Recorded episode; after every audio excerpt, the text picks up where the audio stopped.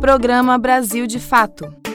Uma visão popular de Minas Gerais, do Brasil e do mundo.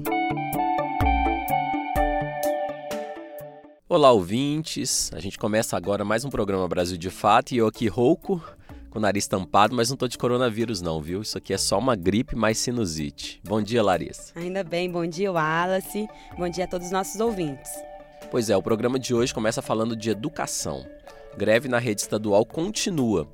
Zema se recusa a reajustar salários de educadores e outras categorias. E a gente vai falar também sobre o coronavírus, que ainda bem não é a doença que o Wallace está hoje.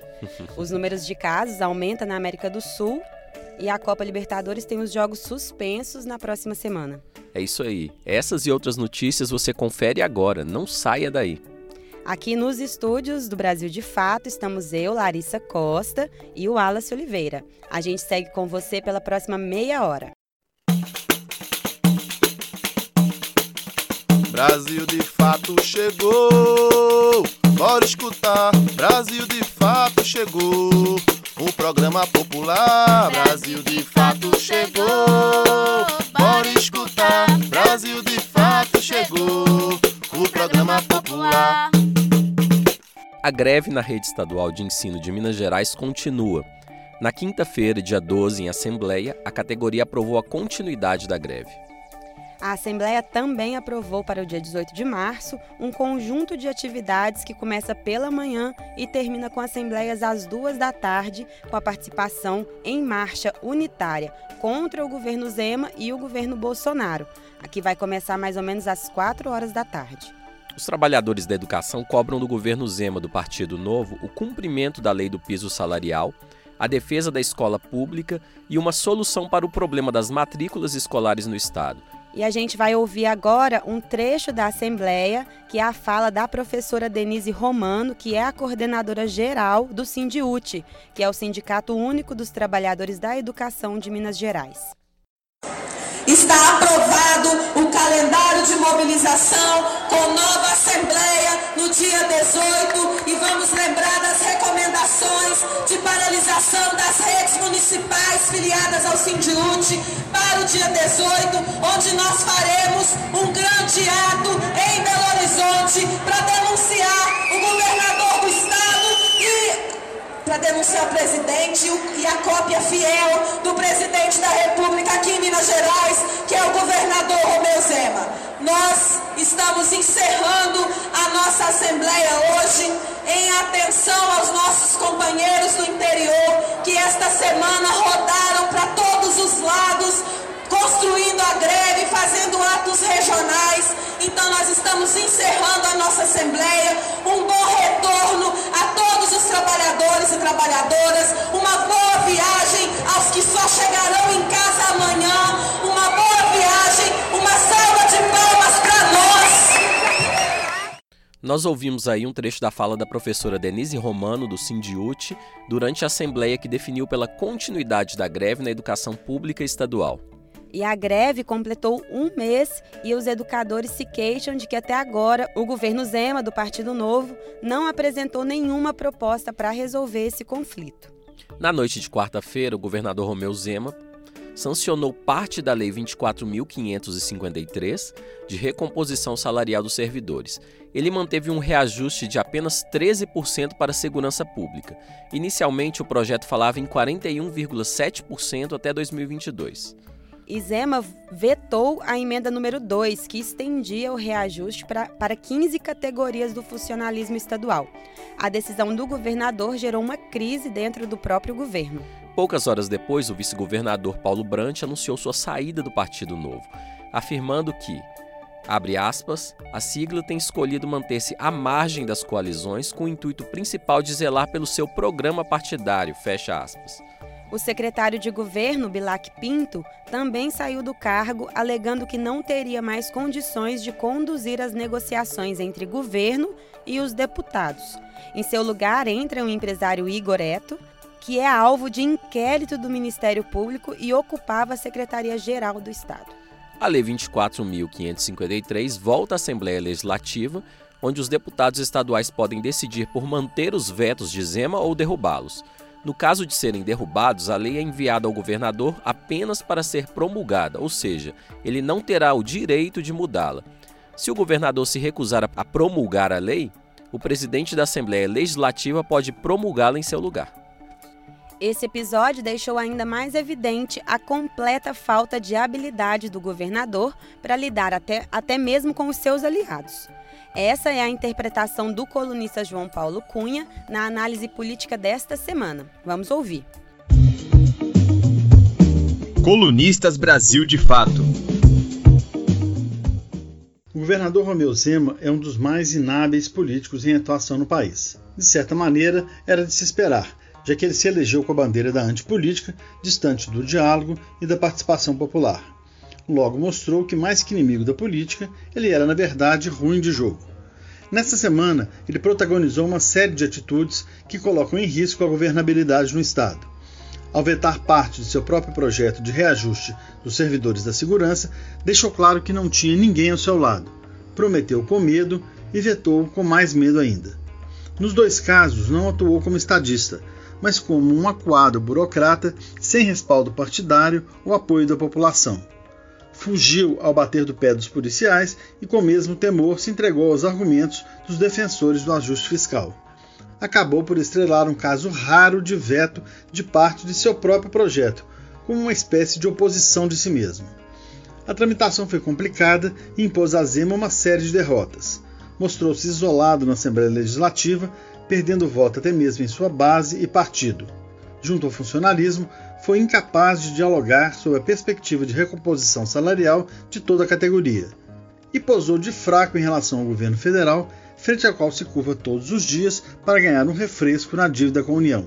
Em resumo, conseguiu a proeza de desagradar todos os lados de uma só vez.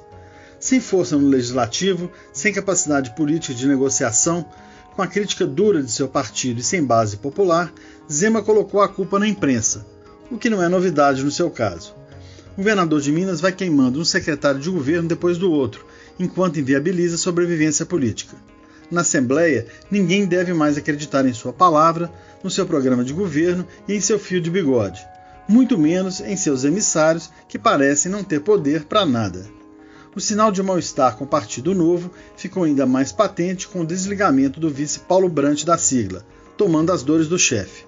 Como bom empresário, Zema não se compromete com nada e terceiriza tudo, até sua birra. Sem a política responsável, o que sobra são ameaças no lugar de negociação com as forças sociais, medo em vez de argumentação racional, e autoritarismo como única saída para as crises. O que, infelizmente, não parece ser nada de novo no fascismo nosso de cada dia. Eu sou João Paulo, colunista do Brasil de Fato.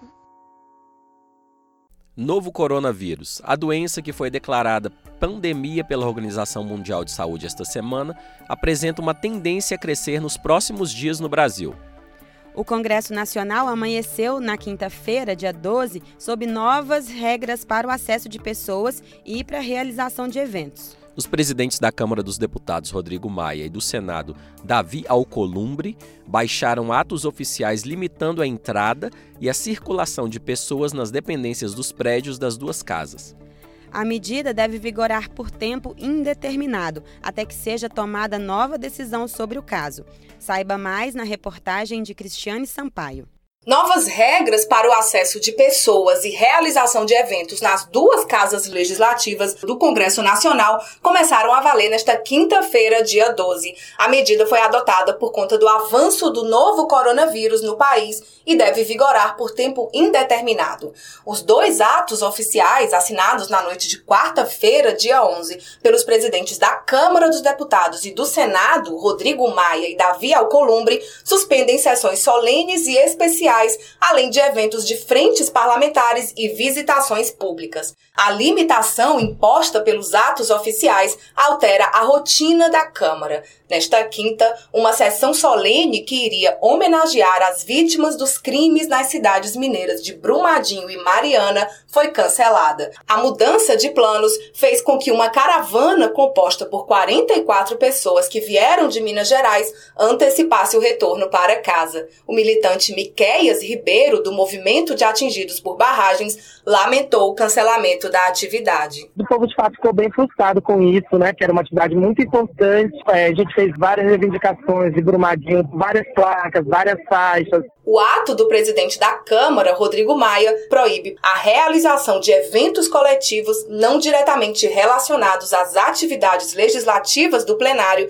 e das comissões. Deputados ouvidos pelo Brasil de Fato foram unânimes ao considerar que as limitações têm fundamento por conta dos riscos que o coronavírus impõe à saúde pública e coletiva. Alguns deles, no entanto, acreditam que as regras poderiam ser mais bem trabalhadas. A deputada Érica Cocá e do PT, menciona a preocupação com duas sessões solenes específicas previstas para os dias 19 e 24 deste mês. A primeira lembraria os dois anos do assassinato da vereadora Marielle Franco, do PSOL, e do motorista Anderson Gomes. A outra seria alusiva ao Dia da Memória, da Verdade e da Justiça, que faz referência à luta contra a ditadura militar. Me parece que é em função de uma discussão de saúde pública restringir a democracia e restringir o posicionamento dessa casa em datas tão importantes. O deputado Ivan Valente, do PSOL, disse à reportagem que vai tentar um diálogo para verificar a possibilidade de realização da sessão em memória da vereadora Marielle. As medidas restritivas das duas casas legislativas provocaram reações da sociedade civil. Em nota conjunta divulgada nesta quinta-feira, nove centrais sindicais afirmaram que se colocam na defesa de ações coletivas de prevenção à propagação do vírus e seus impactos sociais e econômicos. No entanto, as organizações defenderam que sejam suspensas também as discussões de propostas que retiram direitos trabalhistas. Elas mencionam como destaque a medida provisória 900 conhecida como Carteira Verde e Amarela. Na justificativa apresentada no ato oficial, o presidente da Câmara afirma que o objetivo seria o de formalizar os procedimentos e regras para fins de prevenção à infecção e à propagação do vírus no âmbito da casa. De Brasília, da Rádio Brasil de Fato, Cristiane Sampaio. Quando essas grandes epidemias se propagam e a mídia comercial começa a espalhar o pânico entre a população, quem é que está sempre disponível para atender a qualquer pessoa, Larissa? Ah, com certeza se eu sei responder. É o SUS, o Sistema Único de Saúde. Nele, os trabalhos de vigilância em saúde, orientação, atendimento médico, internação hospitalar e outros, e outros serviços são fornecidos a todas e todos sem distinção. E é tudo de graça. Pois é. Segundo o Ministério da Saúde, os postos de saúde estão aptos a atender 90% dos casos. Quem traz mais informações é o repórter Lucas Weber. O Ministério da Saúde anunciou que os postos de saúde estão aptos a atender 90% dos casos do novo coronavírus. A população pode buscar o serviço quando apresentar os sintomas iniciais da doença, como febre baixa, tosse, dor de garganta e coriza. Foi comunicado também que cidades com casos confirmados do novo coronavírus receberão um apoio financeiro destinado aos postos de saúde. Foi anunciado que o Ministério da Saúde disponibilizou cerca de 90 milhões de reais que serão repassados aos municípios de acordo com a expansão da epidemia. Outra informação importante sobre os cuidados com o coronavírus é a contraindicação de buscar hospitais ao apresentar os primeiros sinais da doença. Já havia sido anunciado pelo Ministério da Saúde que cidadãos que demonstrarem sintomas básicos do vírus não devem se apressar em buscar atendimento médico. E na hora de buscar atenção especializada, a primeira opção deve ser o posto de saúde.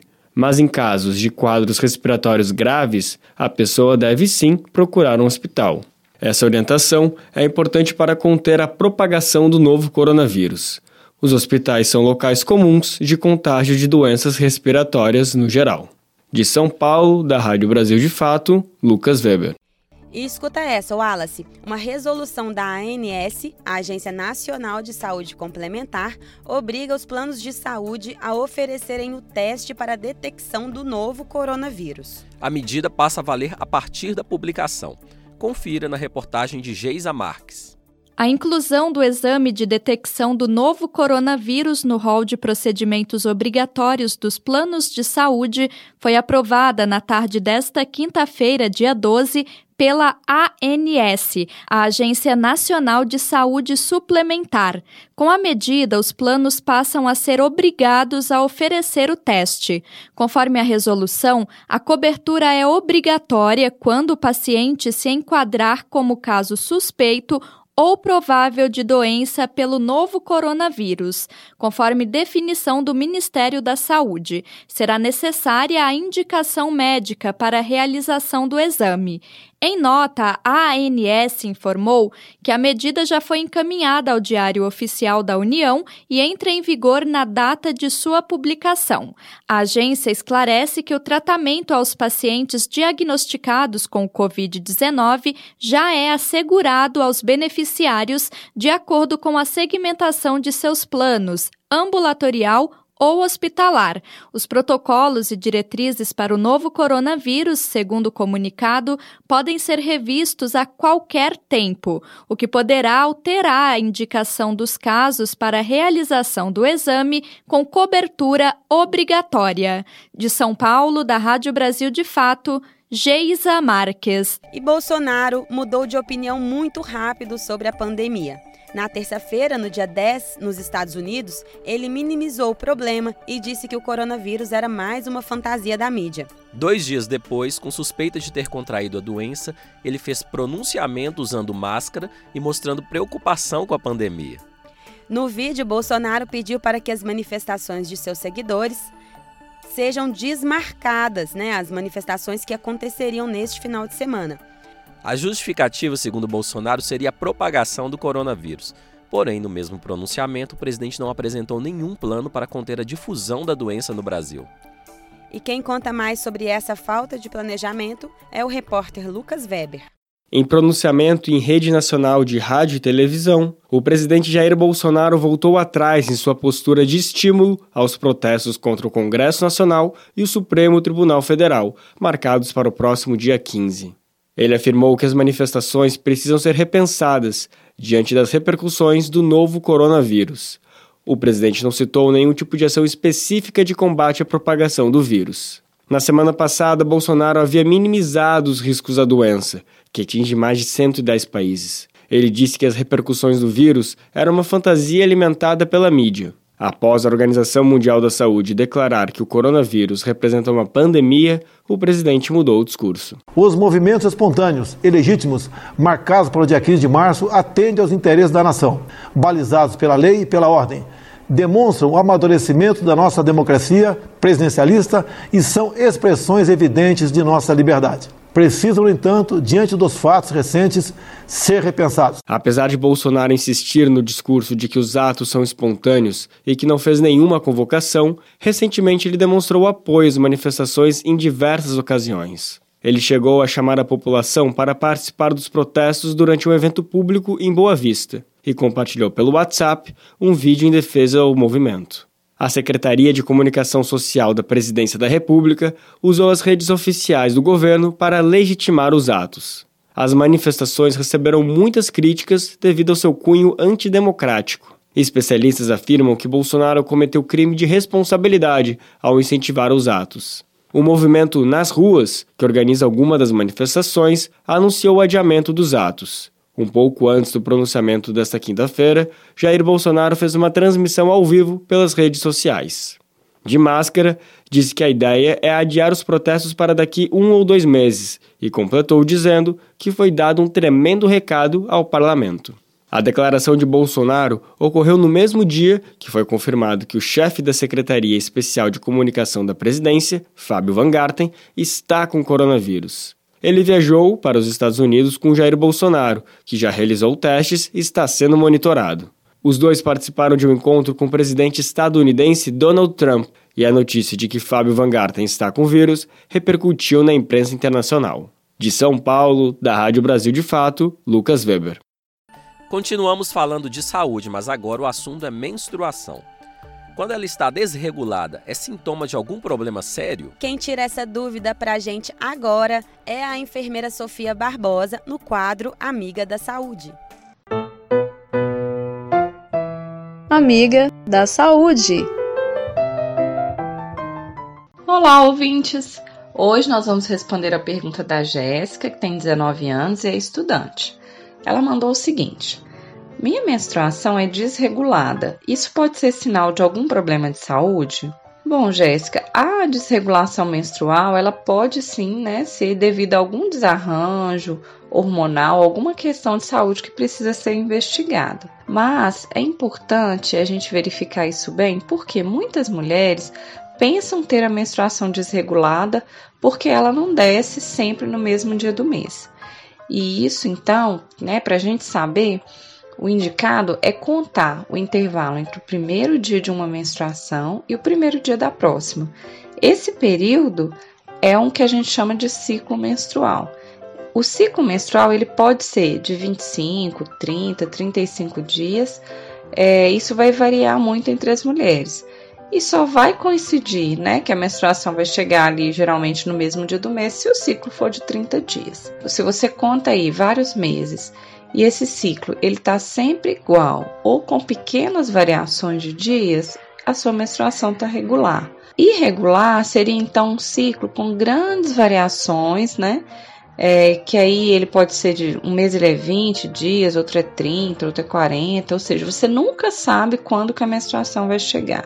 E aí então ela é sim, né, considerada irregular. É comum a menstruação ser desregulada nos primeiros anos da adolescência ou próximo da menopausa. Se você tem alguma dúvida sobre saúde e vida saudável, manda um zap para mim.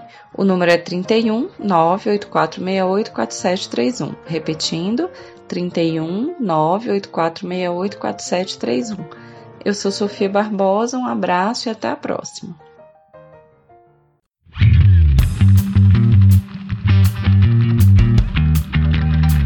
Resenha Esportiva.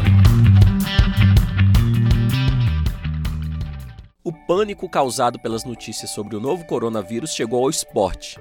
Durante a semana, dezenas de competições foram suspensas ou tiveram jogos realizados sem torcida.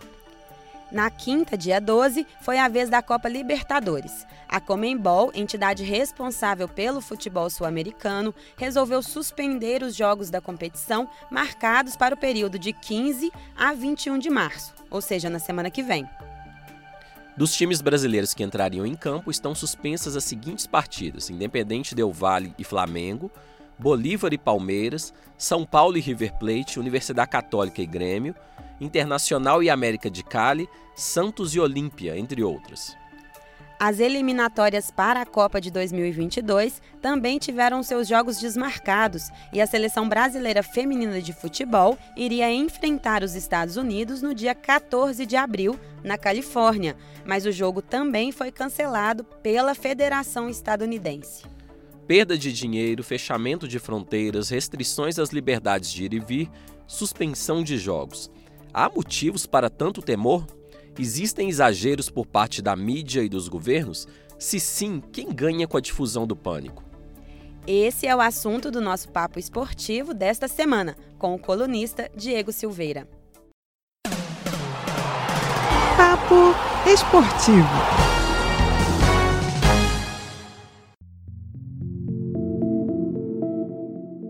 Fala pessoal, tudo bem? O estado de exceção instituído em algumas nações, supostamente por causa da expansão do coronavírus, tem mudado a rotina de cidadãos em todo o mundo. Autoridades governamentais aumentaram o controle das fronteiras e cercearam parcialmente o direito de ir e vir da população. Na Itália, por exemplo, até o exército foi colocado nas ruas para controlar o fluxo de pessoas e frear a propagação da doença. Claro que tais medidas atingem também o esporte.